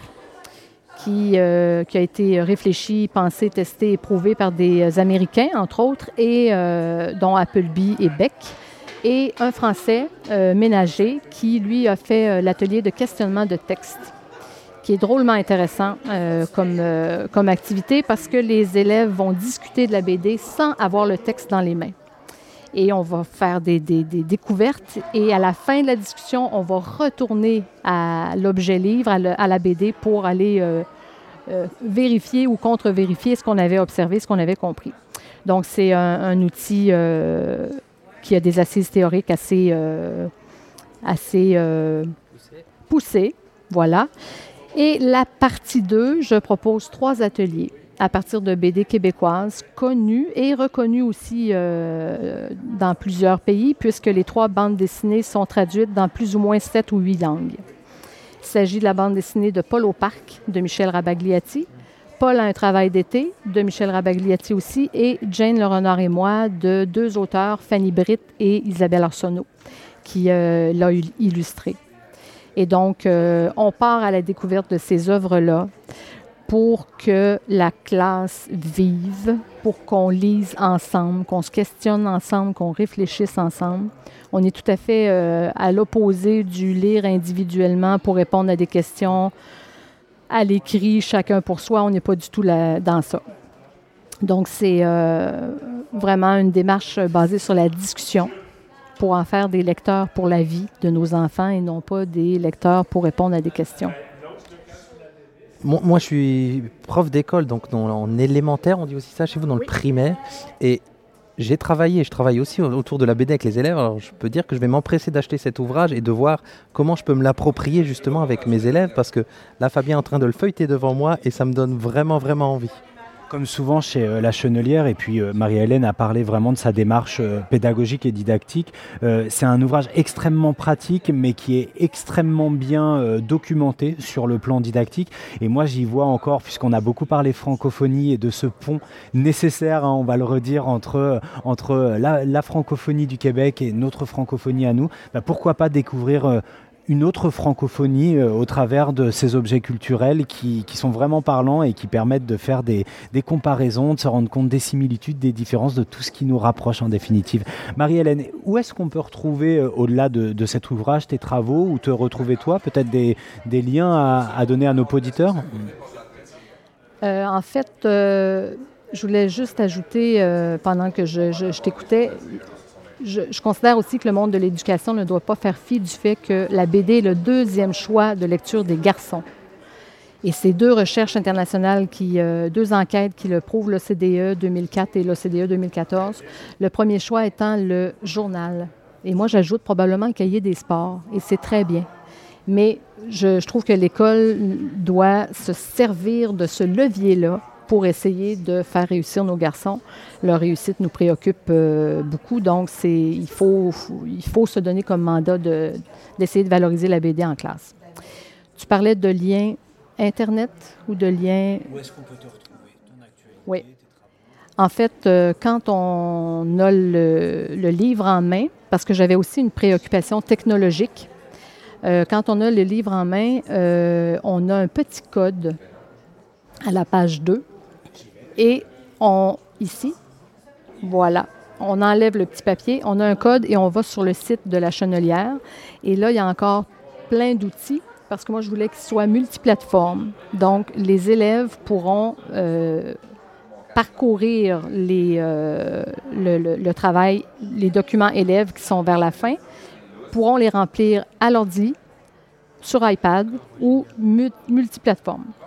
Et les enseignants peuvent aussi projeter certaines planches qui sont euh, autorisées sur le site euh, de la chenelière. Bien évidemment, je donne aussi des propositions de réponses d'élèves qui ne se retrouvent pas dans la version papier, mais qui sont aussi sur la version euh, sur le site de la chenelière. Parfait. juste peut-être, si on veut te retrouver à titre personnel, un compte Twitter, quelque chose à proposer à nos auditeurs? Oui, ben, bien évidemment, on, tweet ou on tweet ou on ne sait plus comment le prononcer. Euh, je devrais donner mon, identifiant. Hein. Alors, c'est Marcou MH ou MH Marcou. C'est un ou l'autre. Et j'y suis. Et j'ai aussi euh, un compte Facebook, bien évidemment, à mon nom. Merci beaucoup, Marie-Hélène. Merci, Marie-Hélène. Non, je ne vais pas faire l'intro habituelle. Salut Fabien. Salut Régis. Comment ça va? Ça va bien toi? Mais on est où là?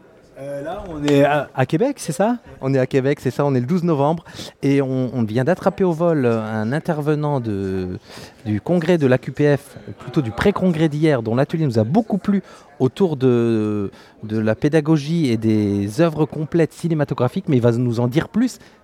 Pourquoi tu me regardes de travers? C'est Guillaume Poulain. Mais qui est donc Guillaume Poulain? Salut, je m'appelle Guillaume Poulain. Euh, disons, je suis enseignant de français au secondaire, en première secondaire, si on peut. Simplement, c'est cela. Euh, tout fraîchement diplômé de l'Université de Sherbrooke, mais euh, je suis dans la trentaine, donc j'ai un passé avant de devenir enseignant, un passé euh, artistique, disons. Je suis aussi, j'ai une maîtrise en chant classique de l'Université de Montréal, donc j'ai un parcours un peu atypique, mais voilà, c'est ça que je suis.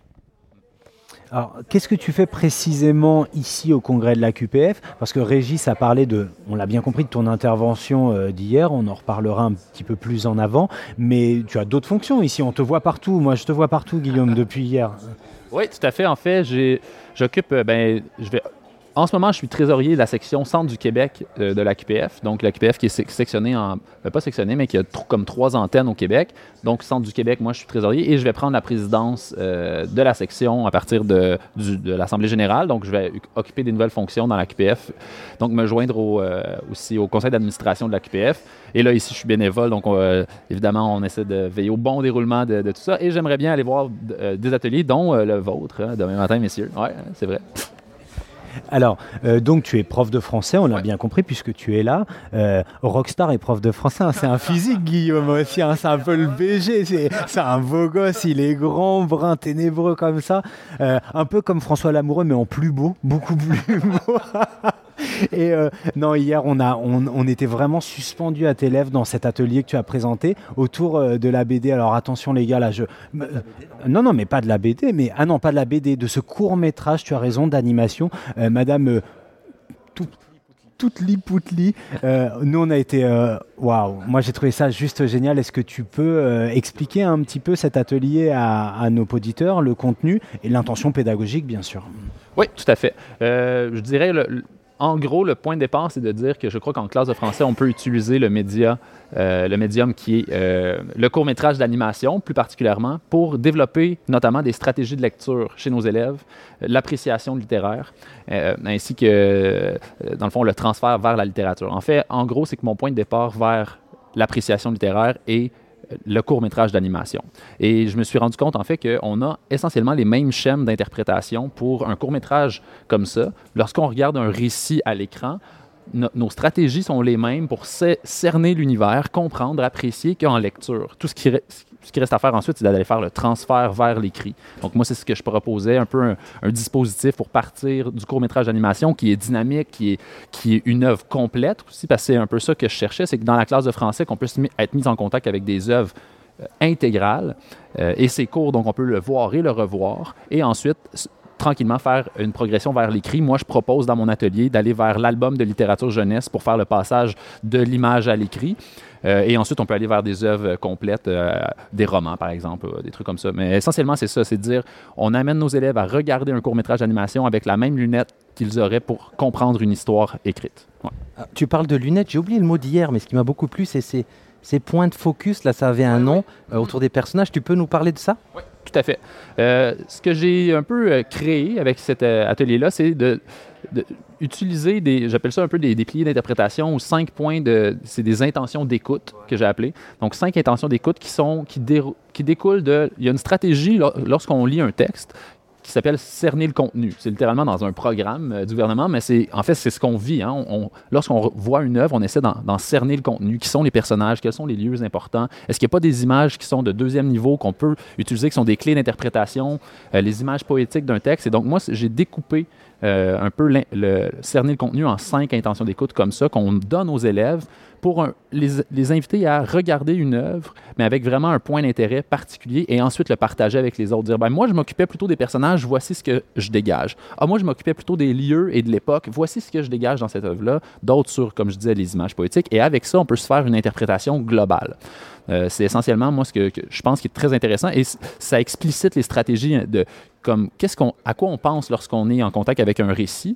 Et là, une fois que ça c'est explicité, on peut dire, mais voyez ça, ce qu'on on vient de faire là avec de l'image, parce que c'est honnêtement, les élèves le font depuis qu'ils sont tout jeunes. Hein. Souvent, l'image, le, court métrage, ça fait partie de leur vie hein, au quotidien. C'est quelque chose qu'ils euh, grandissent avec ça avec le livre aussi, mais l'image est présente. Donc moi, pour moi, plutôt que de rejeter l'image, je me dis, on va entrer l'image dans la classe de français, ce qui est proche des élèves, de leur culture première.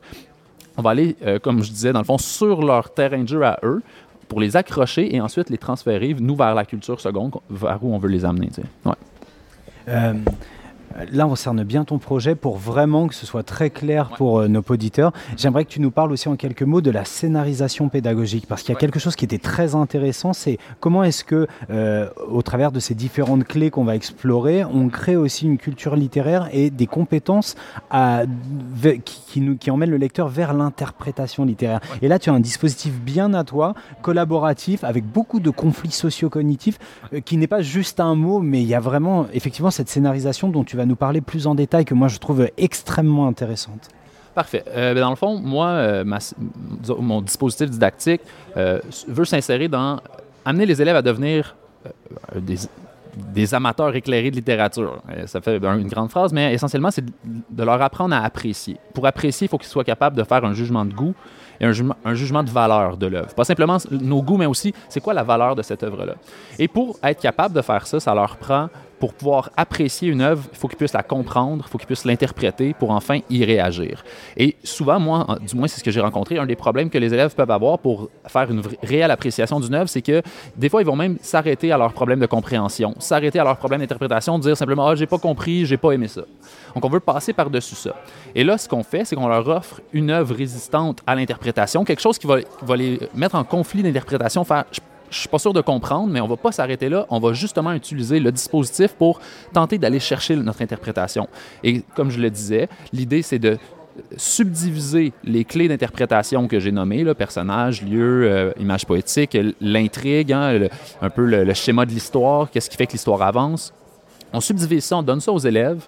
Ils s'occupent d'une seule, donc ils peuvent vraiment essayer de comprendre. Ensuite, on les regroupe en comité d'experts qui vont discuter. Disons, fait, tous les élèves qui étaient sur les personnages se réunissent, en discutent, tentent d'arriver à euh, un consensus sur qui, c'est quoi le rôle des personnages dans cette histoire-là? Ceux qui sont plus sur les images poétiques en viennent aussi à une discussion et à, euh, disons, un consensus. Et en classe, comme ça, on peut, à partir de ces différentes portes d'entrée, faire un, portrait global de l'œuvre pour finalement dire, hey, on comprenait pas au début cette œuvre-là qui est, par exemple, moi, Madame Toutli-Poutli, qui honnêtement pose des problèmes d'interprétation assez grands. Et c'est ça le but, c'est de, les mettre devant une œuvre, on appelle ça résistante, une œuvre qui va poser une résistance à la compréhension à l'interprétation pour pouvoir travailler. C'est en créant des conflits cognitifs comme ça, socio-cognitifs, qu'on qu peut travailler. Euh, c'est avec des réels questionnements des élèves qu'on peut les amener à apprendre quelque chose de durable, je crois. Là. Donc euh, voilà. Allez voir, hein, on a publié hier euh, le lien vers Madame Toutli-Poutli. Ouais. Et on parle d'œuvre résistante, c'est clair, hein, même pour un adulte. Donc, ouais. un vrai travail de l'élève, là, vachement intéressant. On a entendu euh, Marie-Hélène Marcoux tout à l'heure. Maintenant, on a la chance d'avoir Guillaume Poulain avec nous. Pour les collègues du secondaire qui entrevoient déjà les EPI pour la rentrée prochaine, allez vraiment, vraiment, vraiment, vraiment, vraiment voir ces projets qui sont profondément inspirants, euh, très axés maîtrise de la langue, mais, mais je pense profondément interdisciplinaire. Euh, c'est vraiment fascinant. Euh, Guillaume, un grand merci pour, euh, pour t'être prêté au jeu de, l'interview. Nous, on, te redit à quel point on apprécie ton travail qui entre vraiment en résonance avec nos sensibilités pédagogiques. Euh, où est-ce qu'on peut euh, retrouver tes travaux et te retrouver toi? Euh, vous pouvez me suivre, j'ai une page Facebook qui s'appelle Monsieur Guillaume, prof de français. Donc ça, c'est sur Facebook. Et aussi euh, sur, euh, Twitter, j'étais moins actif, mais là, quand j'ai fait mon atelier, vous, vous, avez comme réveillé ma fibre Twitter avec les... Donc là, j'ai dit, ah ouais, c'est vrai, hein, c'est un bel outil. Donc c'est Guillaume, barre de soulignement BM101. Voilà. Et c'est à peu près les bons endroits pour me rejoindre. Là. Ouais. Super, merci beaucoup Guillaume. Merci à vous, messieurs. Achou oui, c'est ça. C'est ça, c'est comme ça que José a fait irruption dans ce podcast dédié au congrès de la QPF. Donc, euh, c'est un peu une punition pour elle. Elle s'y attendait pas du tout, mais mais là voilà. Alors, euh, nous on la connaît, hein, on la connaît bien. Euh, José, on a partagé un, un repas gastronomique avec elle. J'ai envie de dire à base de frites molles, hein, c'est ça. bon, plus sérieusement, on va vous la faire découvrir. on va lui laisser tout de suite la parole. José, qui es-tu? Euh, bonjour, je m'appelle José La Rochelle. Je suis euh, prof de français au niveau collégial. C'est l'équivalent peut-être chez vous de la fin du lycée, début de l'université.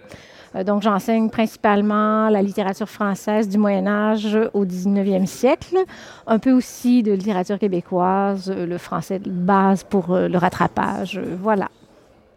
Alors comme c'est une émission qui vise à, créer des ponts dans la francophonie, nous on a la chance de te, de te tenir, toi québécoise qui, a, qui connaît bien la francophonie avec un grand F. Qu'est-ce qui fait que, que tu t'es tourné vers l'enseignement de la littérature française?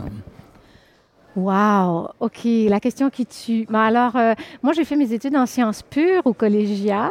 Donc, j'étais. En fait, je voulais être prof. Depuis que je suis toute petite, je voulais être prof, prof de n'importe quoi. Puis on m'avait dit, ben non, tu n'auras pas de boulot. Euh, alors euh, voilà, fais prof de sciences. Euh, euh, C'était pas pour moi du tout, du tout, mais je me suis découvert une passion pour la lecture. J'aime lire et je voulais partager ça. Mais comme, en fait, vos gens ne me voient pas, mais je suis, je suis très petite, très menue. Euh, les jeunes en bas de 17 ans, euh, ça me faisait trop peur. Euh, donc, j'ai choisi d'enseigner la littérature au collégial pour cette raison-là, parce que j'aime lire, parce que j'aime euh, faire découvrir des auteurs euh, aux jeunes, puis leur montrer aussi que quand on lit, il y a plusieurs façons de lire. Euh, Mais en fait, euh, c'est parce que j'aime jouir de la vie et je voulais partager ça avec les jeunes. Voilà, leur permettre de le faire à leur tour, de découvrir la culture, parce que plus on a de culture, plus on peut jouir de, toutes sortes de choses. Waouh, c'est beau de devenir prof pour cette raison-là. Euh, tu es prof de français, c'est une des raisons qui font que tu es ici, mais il y en a des plus particulières sans doute. Quel est ton rôle ici, tes activités ici au congrès de la QPF Euh, je suis secrétaire trésorière, donc euh, principalement je fais des chèques, c'est très plaisant. oui, oui, non, c'est ça, voilà. Mais D'ailleurs, vous avez dû voir passer ma signature.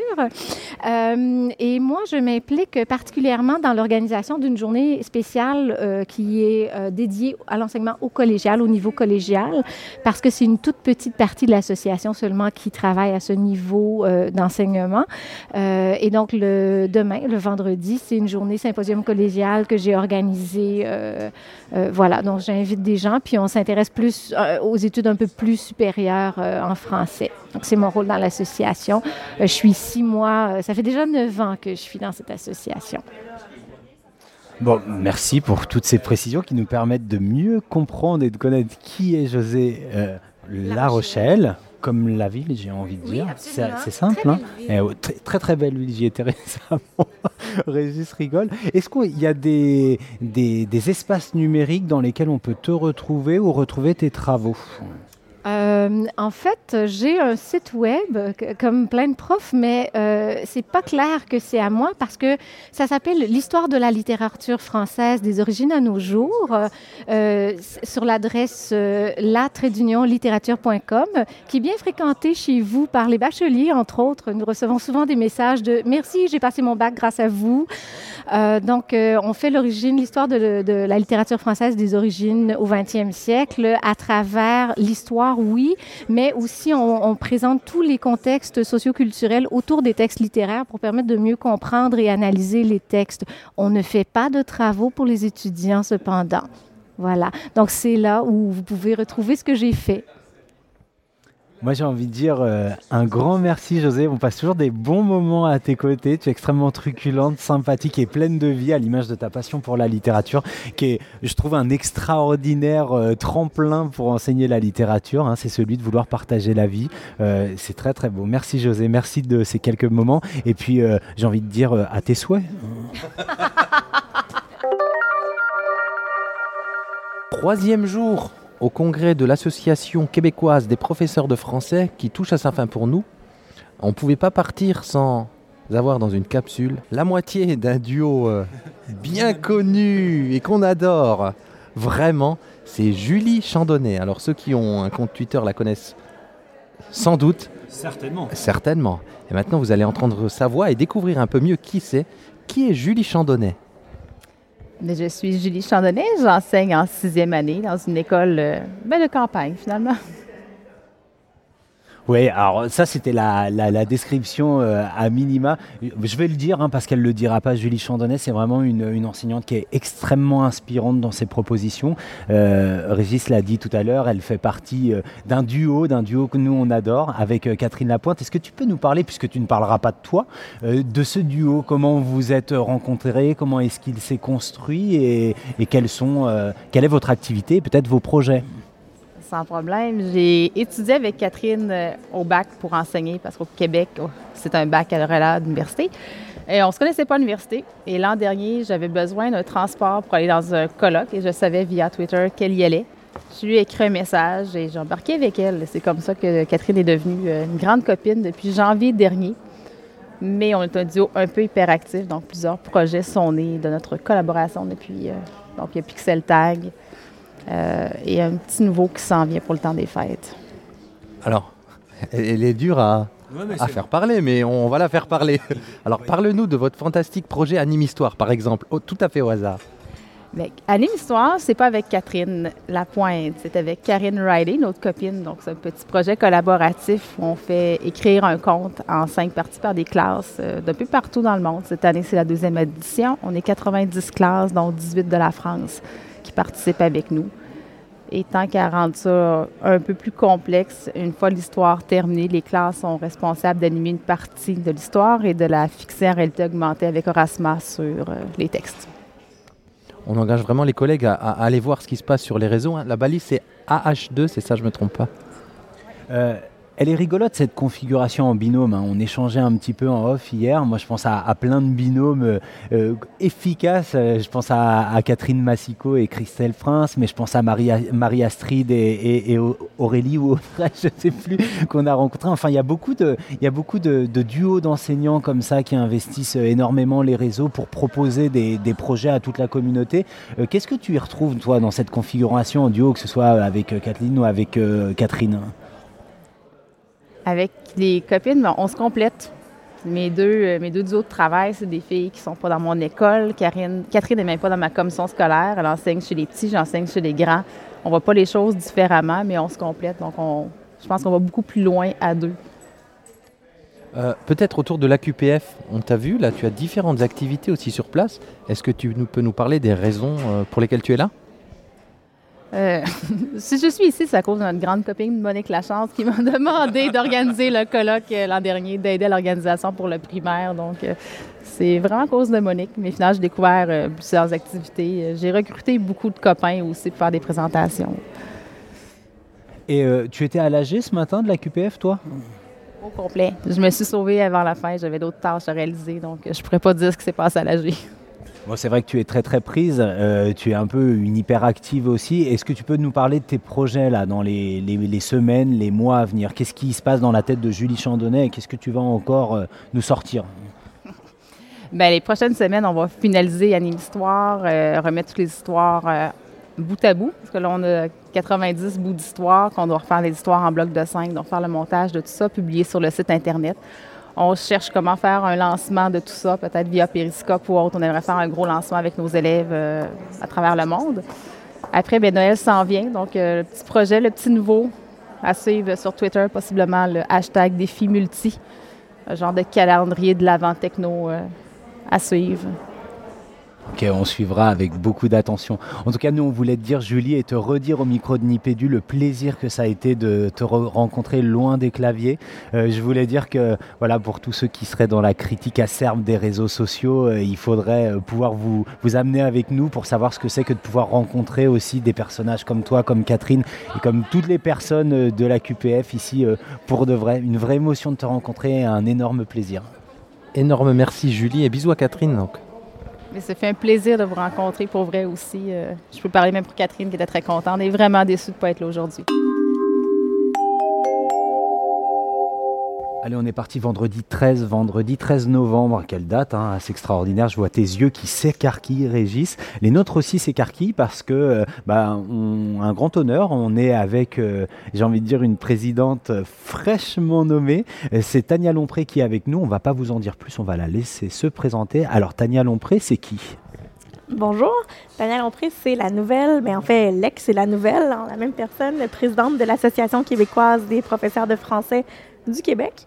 Euh, bon, on a renouvelé mon mandat ce matin, mais j'étais là depuis euh, le mois de mars dernier et euh, je serai au moins pour les deux prochaines années. Qu'est-ce que, ben en fait, comme tout le monde ici, je suis enseignante de français. J'ai surtout une spécialisation en FLE, ce que vous appelez FLE en, en France. je travaille en français langue seconde en immigration depuis huit ans. J'ai enseigné au secteur jeune, au primaire, au secondaire, à l'éducation des adultes et à l'université. Euh, j'ai terminé euh, une maîtrise en didactique du FLE et je fais un doctorat sur la didactique du FLE et la motivation. Euh, au-delà des études et du travail que, je fais tous les jours, je constate qu'il est important de s'impliquer aussi parce que, bon, la formation continue, c'est quelque chose qu'on n'a pas beaucoup au Québec. Je ne sais pas comment ça se passe de l'autre côté de l'océan, mais ici, j'ai l'impression qu'une fois qu'on est sorti de l'école, on n'est pas vraiment encouragé ni par les commissions scolaires ni par le gouvernement de, se, de continuer à s'auto-former. Donc, pour nous, c'est important, euh, pour moi, c'est important euh, d'offrir aux enseignants une alternative de formation continue euh, par le biais de la QPF, mais aussi de défendre le français parce que, bon, vous savez qu'on n'est pas sans savoir qu'on a une particularité au Québec. Ici, on est la seule. Bon, en fait, la, nation québécoise est une province canadienne, la seule qui est francophone.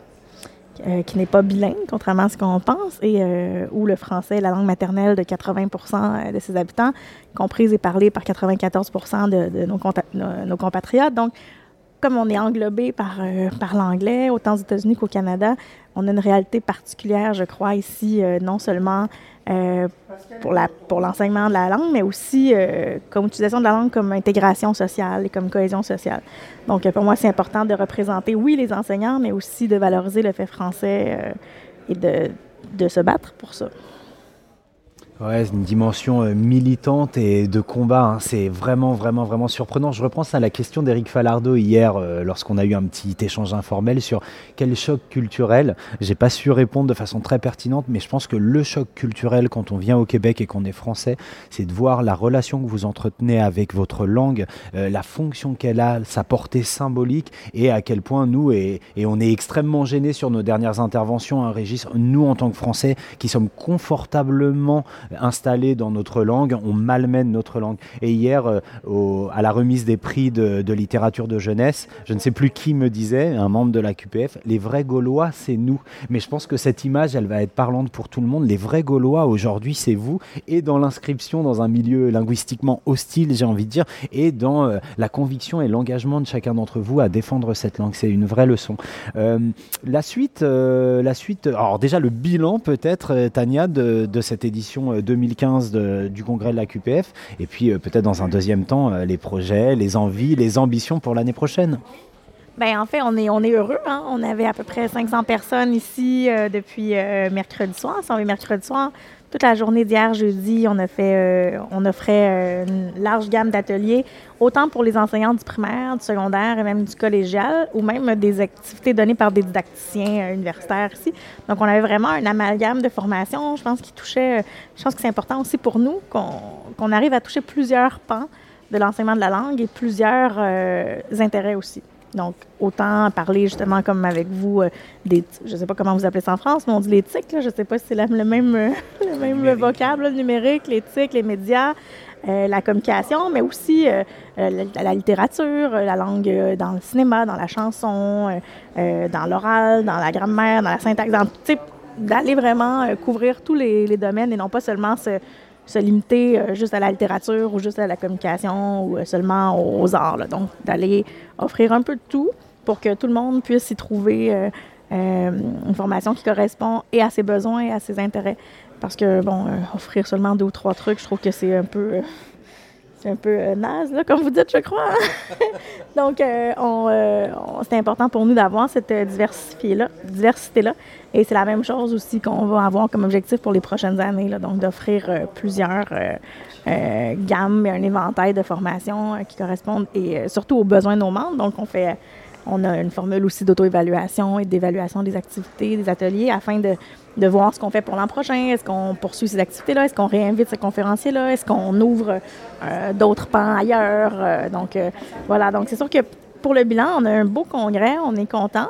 La seule chose qu'on n'avait pas de notre côté, c'était la météo, hein, parce qu'il pleut des cordes là, depuis deux jours. Et euh, malheureusement, on a des, belles salles où on avait des vues sur le Saint-Laurent et euh, la météo fait en sorte qu'on ne les a pas vues. Mais je pense que c'est le seul point négatif que je pourrais relever parce que pour moi, l'événement est un succès. Puis les gens ont vraiment travaillé très fort hein, parce que au-delà d'un événement comme ça, il y a un an ou deux ans de préparation euh, chez des membres de nos équipes respectives, surtout dans l'équipe de Québec vraiment travaillé fort pour ce congrès-ci. Donc, euh, on est super contents. Euh, rien à déclarer. Et pour euh, les projets futurs, ben c'est sûr que le gros de notre organisation, c'est d'offrir un congrès chaque année à nos membres. Donc, on va poursuivre cette idée-là d'offrir un autre congrès l'année prochaine. mais aussi de continuer à être présent. puis moi, je, moi, en plus d'enseigner, moi, je suis chroniqueur au Journal de Montréal. Donc, je, j'ai une autre carrière en parallèle. Puis je trouve ça important qu'on qu'on valorise l'éducation la langue dans les médias traditionnels aussi. Parce que, comme vous disiez tantôt, oui, on est les Gaulois, mais ça ne se fait pas tout seul. Hein. Moi, je voulais rebondir sur ce que tu as dit, Tania, à savoir qu'il est vraiment important de saluer toute l'équipe qui a organisé le congrès. On l'a vécu, nous, en tant que, en tant que participants, en tant qu'intervenants, en tant que couverture médiatique. Et moi, je suis extrêmement euh, admiratif de, de l'organisation, de la cohésion de, de, cette équipe et euh, de la fluidité des choses, en fait. Hein. Pourtant, vous avez eu quelques obstacles à surmonter. Hein. On a vécu ça de l'intérieur, nous aussi. Et il y a une forme de, efficacité tranquille, je trouve, euh, dans cette équipe et dans l'organisation de ce congrès qui est, qui est réellement impressionnant. Euh, j'ai envie de dire que bon, pour l'année prochaine, euh, si tu as besoin d'une couverture médiatique, hein, Régis, je signe. Où, il faut signer tout de suite là? C'est grave avec moi, ça devrait être correct. Un grand merci Tania et puis on te souhaite bah, plein de bonnes choses dans cette présidente, présidence naissante et dans ces nouvelles missions qui n'en sont pas vraiment de nouvelles. Voilà. Il faut euh, poursuivre vers euh, l'émission de qualité, surtout. Voilà. Énorme merci. Bonne fin de séjour parmi nous.